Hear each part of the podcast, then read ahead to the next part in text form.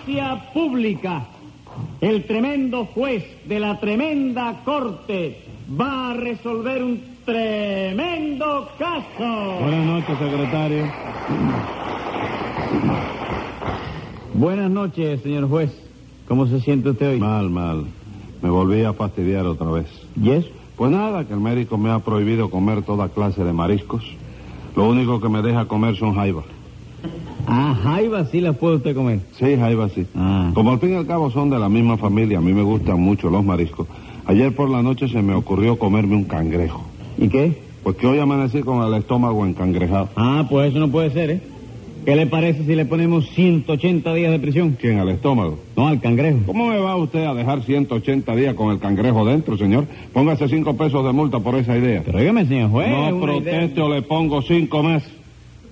Vamos al asunto, a ver qué caso tenemos hoy. Un robo. ¿Qué fue lo que se robaron? Un barco. ¿Un barco? Mm. ya eso es el colmo, compadre. ¿De dónde se robaron ese barco? De un astillero. Pues llámelo complicado en ese astillericidio. Enseguida, señor juez. Luz María Nananina. Sí, como todos los días. Rudecindo Caldeiro y Escoviña. Presente. José Candelario Tres Patines.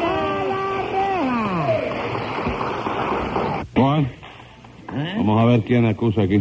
Servidor de usted, mi querido doctor, aunque usted no lo crea, me robaron un barco. Juan, ¿quién se lo robó?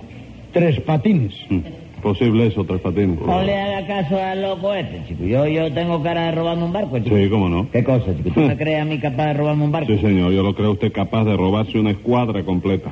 Entonces tú no me conviene de juez, chico. ¿Cómo que no le convenga? No, señor, porque tú tienes un mal concepto de mí, chico. Yo quiero que me juzgue mamita en el juicio Que este. mamita, ¿no? ¿Eh? Vamos a ver, Rudecindo, ¿será posible que Tres Patines le haya robado un barco a usted? Pregúntele a Nananina, doctor, que presenció el robo. Ah, ¿usted presenció el robo, Nananina? Señor, porque ahora yo vivo pegadita al río Almendares. Ajá. Y vi cuando tres patines se llevaba poquito a poco el bote. ¿Qué cosa? Yo me llevé poquito a poco el río Almendares. No, no, no, no, el barco. Ah, el vamos, barco. ya me entrañaba, porque el río Almendares, óigame, nadie se lo puede llevar de ahí, ¿eh? No sé qué le diga, no sé, yo creo que usted es capaz de llevárselo. ¿Qué ese no va? Ya yo estuve estudiando una vez, pero no hay manera. ¿Qué me cuenta? Hay que llevárselo en los viajes, ¿tú sabes? Ah, en los viajes. Primero hay que sacar el agua y tú tienes... ¿Dónde tú depositas esa agua para después llevarte la zanja? Sí. Es tremendo. Así que usted estuvo estudiando la manera de llevarse el río Almendares. Bueno, vamos a aclarar la cosa bien. Estudiarlo nada más, eso no es delito, ¿verdad? No. Bueno, entonces sí, alright, lo tuve estudiando. ¿Y eso? Nada, cosa de mamita, que se le ocurrió un negocio ahí bueno, chico. ¿Qué negocio era ese? Vender el río a peseta el metro para hacer piscina. Póngale una peseta de multa, secretario. ¿Cómo, cómo? Peseta de multa. ¿No le gusta? Sí, no, está equitativo. Está consciente. Dígame, nananina, ¿cómo permitió usted que Tres Patines se robara ese barco? Porque él me dijo que tenía permiso de Rudecindo para llevárselo. Claro que sí, que lo tenía. ¿Eh? No, no, ¿Qué no. pasa? No, pero es que Todo el mundo está hablando esta- aquí como debe hablar y usted viene a gritar. Esta doña siempre aparece en todos lados para servir de testigo, para venir a... pa- pa- Porque vio, vio.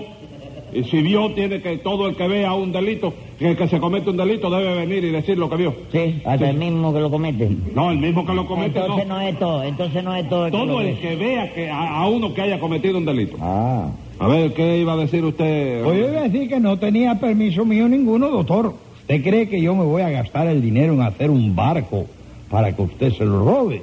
Bueno, Rudecindo, pero vamos no, a ver. nunca, nunca. Vamos a ver si yo me entero, Rudecindo. ¿Mm? Barco era ese. Ah, doctor, un barco muy bonito, muy bonito, que yo acababa de construir, y sabe usted. Eh. Porque hará cuestión de dos meses y medio, minutos más o minutos menos, que yo saqué un dinerito ahí que tenía en el banco y me dediqué a la construcción de buques. No me diga, usted se dedica ahora a construir buques. Sí, señor, sí, cómo no.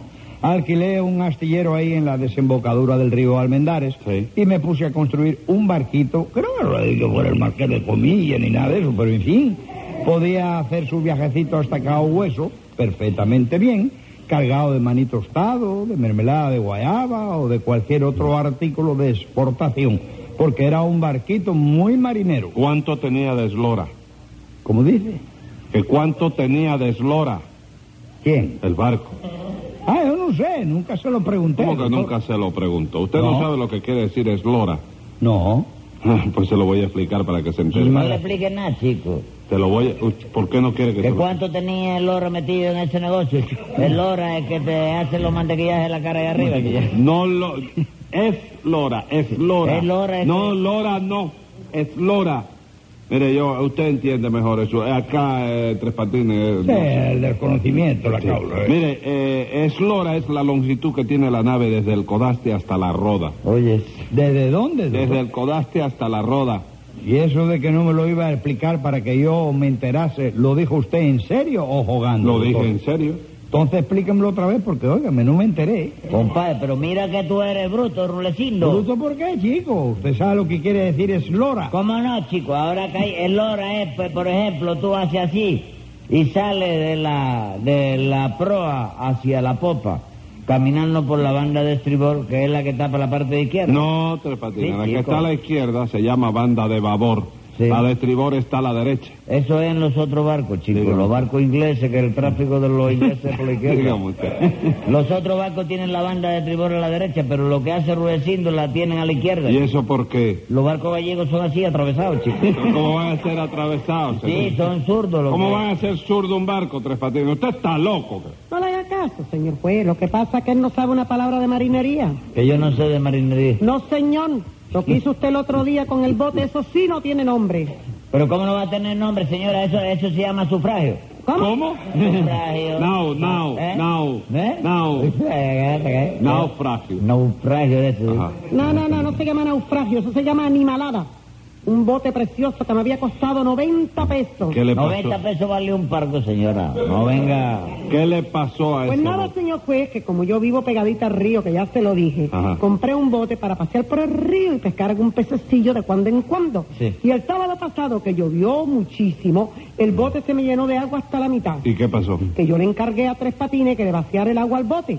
Y le di hasta una latica para que fuera sacando el agua con la latica. Sí, achicarlo. ¿Y usted sacó el agua con la latica de Patines? Bueno, Achicó, chicos, achicó ¿eh? el bote. Bueno, yo la empecé a sacar con la latica. Sí. Pero demoraba mucho, ¿no? Ajá. Entonces, para acabar más pronto, agarré un barbiquí, le hice un agujero al bote en el fondo para que el agua saliera por ahí, ¿no? No me diga, no me diga. Usted le hizo un agujero al bote en el fondo para que el agua se fuera por ahí. Sí, yo creí que eso era lo mismo que la bañadera, que tú le quitas el tapón y ya, ¿comprende? Pero la bañadera es otra cosa. La bañadera no hace agua y el ¿Eh? bote sí hace agua. No, si el agua estaba hecha ya ahí en el río, chico. Es- bueno, usted no se daba cuenta de que así entraba más agua. Sí, yo me di cuenta de eso, entonces empecé a sacar el agua con la lata otra vez, pero no pude hacer nada, ¿no? Porque tú no sabes la cantidad de agua que había en el fondo. En el fondo del bote. No, en el fondo del río. Cuando eso ya el bote y yo habíamos llegado abajo ya. Ah, ya habían llegado abajo. El bote aguantaba la respiración más que yo y aguantó más que yo. Entonces yo hice así, salí nadando, pero el bote parece que no sabía nadar, Y se fue a pique. No, no, no se fue para ningún lado. Sigue allí, en el fondo del río. Bueno, pero el caso es que yo me quedé sin mi bote, ¿no? Porque, porque, sí, la- la- eso es la cosa más fácil del mundo de sacarlo, caballero. Sí, y hay Sí. que pagarle un chorro de peso un buzo, ¿verdad? No, señora, no hace falta. Si usted hace un hueco grande en la pared, lo puede sacar por el túnel. Hey, Pero ¿cómo se va a sacar un bote por el túnel? ¿Está recortado la pared del túnel por la parte de afuera? No, usted no sabe una palabra de botes ni de barco. Claro que no, doctor. Mire usted, una vez trabajó en una guleta.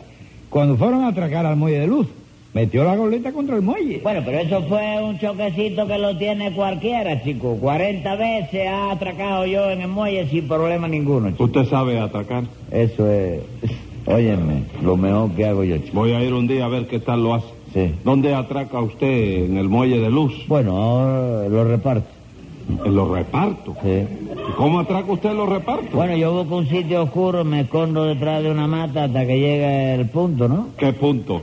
El punto, el hombre. Eh, hombre. Sí, el hombre, la cua- eh, entonces cuando eh, me quiere hacer el favor de darme candela, cuando va a sacar los fósforos.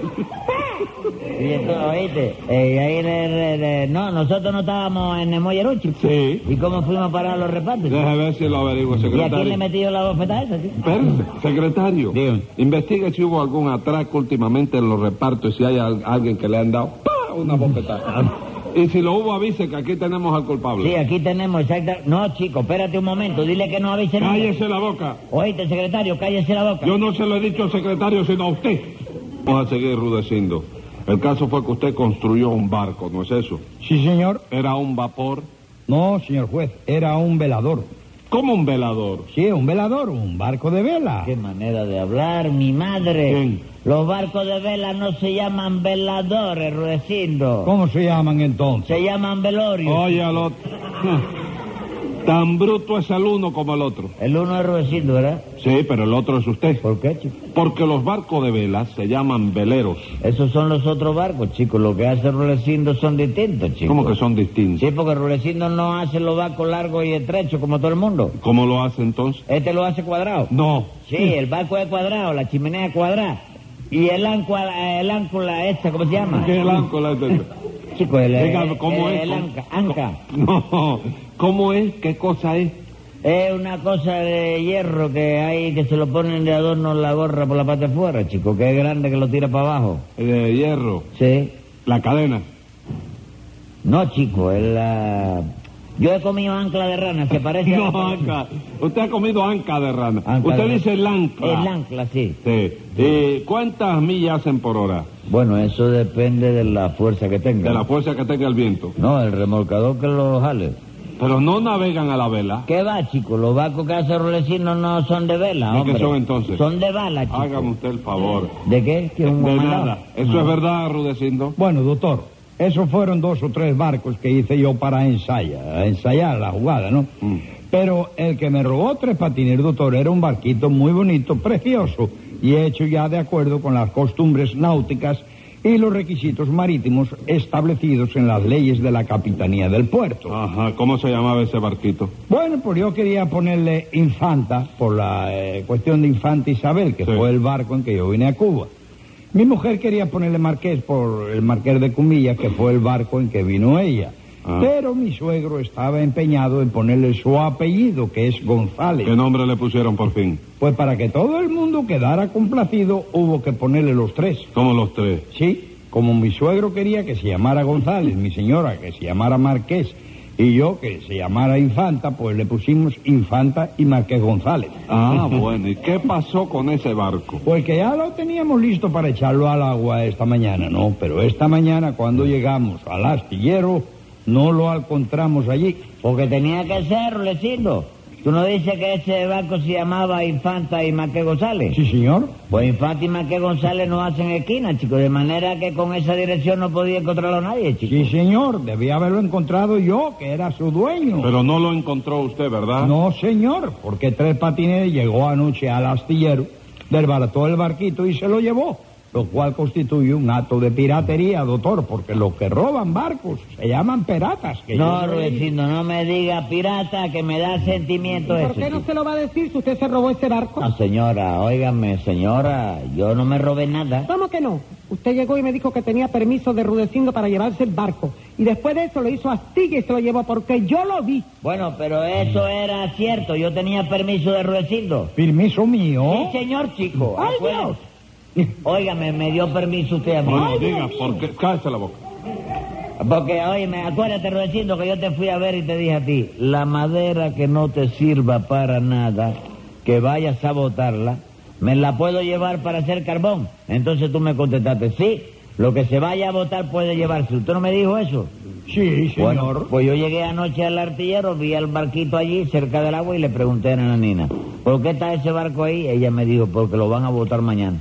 Como me dijiste que lo que se fuera a botar podía llevármelo, pues yo lo desbaraté y me lo llevé, chico. Ay, bendito Dios, pero usted está oyendo eso, doctor. Sí, cómo no, pero dígame una cosa, Tres Patines. ¿Usted creyó que el barco lo iban a botar porque no servía? Bueno, yo entré, yo, chico, mira, eh, a, si a, a mí la nena me dijo que ese barco lo iban a botar. Eh. Y a mí me extrañó que Rudecindo estuviera trabajando tanto tiempo en hacer una cosa para botarla después.